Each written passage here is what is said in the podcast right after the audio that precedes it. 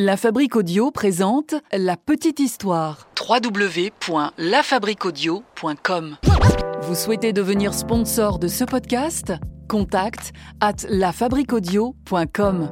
Salut tout le monde, comme d'habitude on se retrouve avec le podcast de la petite histoire et aujourd'hui une histoire consacrée aux fantômes de l'opéra. Nous sommes à la fin du 19e siècle à Paris et il y a des crimes inexpliqués qui touchent l'opéra Garnier. Certaines danseuses qui parlent même d'un fantôme qui aurait le visage défiguré et qui commettrait des crimes.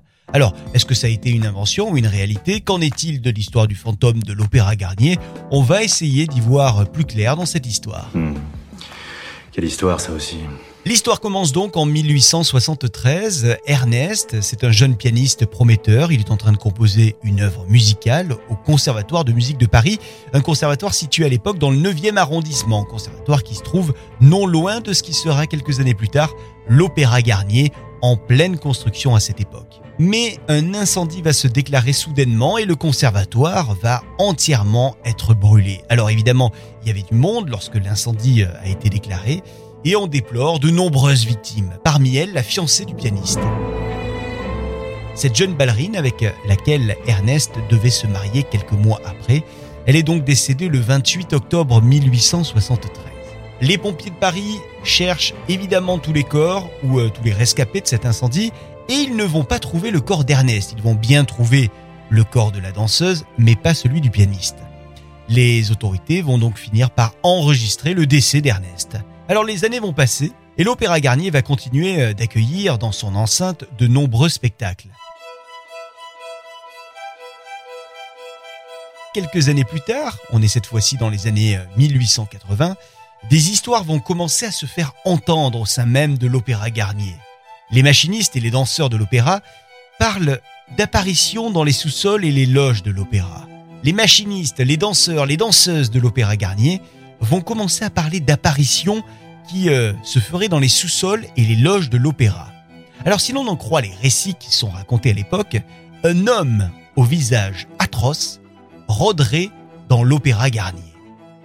Du côté de la direction de l'opéra, on ne croit évidemment pas à ces histoires, pas plus que chez les policiers. Sauf que le 20 mai 1896, alors que nous sommes en pleine représentation, le grand lustre de l'opéra qui se situe au-dessus de la tête du public, va se décrocher. Il va heurter une spectatrice qui est assise à la place numéro 13. La spectatrice mourra sur le coup.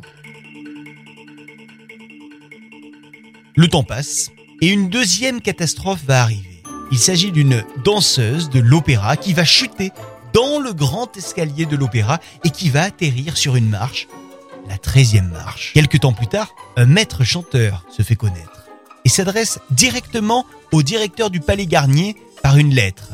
Dans ce courrier, il réclame 20 000 francs par mois et il dit que s'il n'obtient pas cette somme, qui est une somme énorme hein, pour l'époque, eh bien le grand lustre va tomber à nouveau sur les spectateurs. La direction ne répond évidemment pas au maître chanteur et l'opéra semble retrouver un petit peu de tranquillité jusqu'à ce que on retrouve un machiniste pendu dans les souterrains de l'opéra.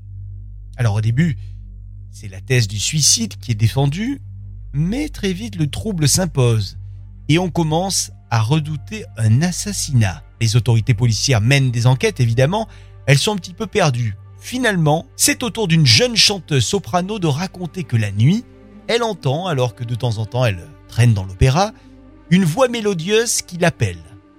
Elle va même affirmer, cette chanteuse soprano, avoir aperçu un homme au visage caché par un masque avec une cape noire et l'aurait aperçu plusieurs fois dans sa loge. C'est ce qu'elle affirme en tout cas aux policiers qui l'écoutent et qui notent d'ailleurs son témoignage. Bon, ça y est, évidemment, la panique reprend place hein, au sein de l'Opéra Garnier et des danseurs décident même de placer un fer à cheval au-dessus de l'entrée de l'aile de la scène droite pour, symboliquement, les protéger.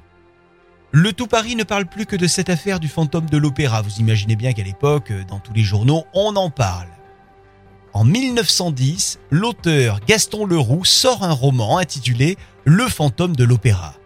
Il s'agit d'une œuvre qui euh, va être adaptée bien plus tard sous forme de comédie musicale et qui vient raconter toute cette histoire du fantôme de l'opéra que je suis en train de vous raconter. Alors évidemment, il s'agit d'une fiction, mais une fiction qui s'appuie sur une certaine réalité.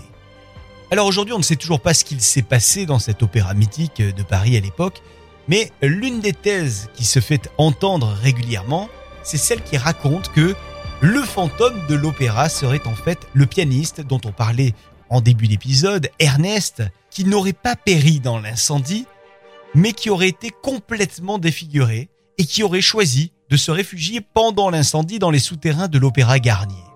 Inconsolable après le décès de celle qui aurait dû être sa future épouse, Ernest aurait choisi de rester caché à jamais dans les souterrains de l'Opéra Garnier, et peut-être donc de commettre toutes ces atrocités du Palais Garnier. Voilà pour euh, cet épisode de la petite histoire qui euh, finit avec trois points de suspension. Ah ouais. hmm. Quelle histoire, ça aussi. Vous souhaitez commenter cet épisode, le partager, n'hésitez surtout pas à le faire via les réseaux sociaux, avec les plateformes de podcast. Et moi, je vous retrouve très rapidement pour un autre podcast de la petite histoire. Salut. La petite histoire. La petite histoire. www.lafabriquaudio.com Vous souhaitez devenir sponsor de ce podcast? Contact à lafabriquaudio.com.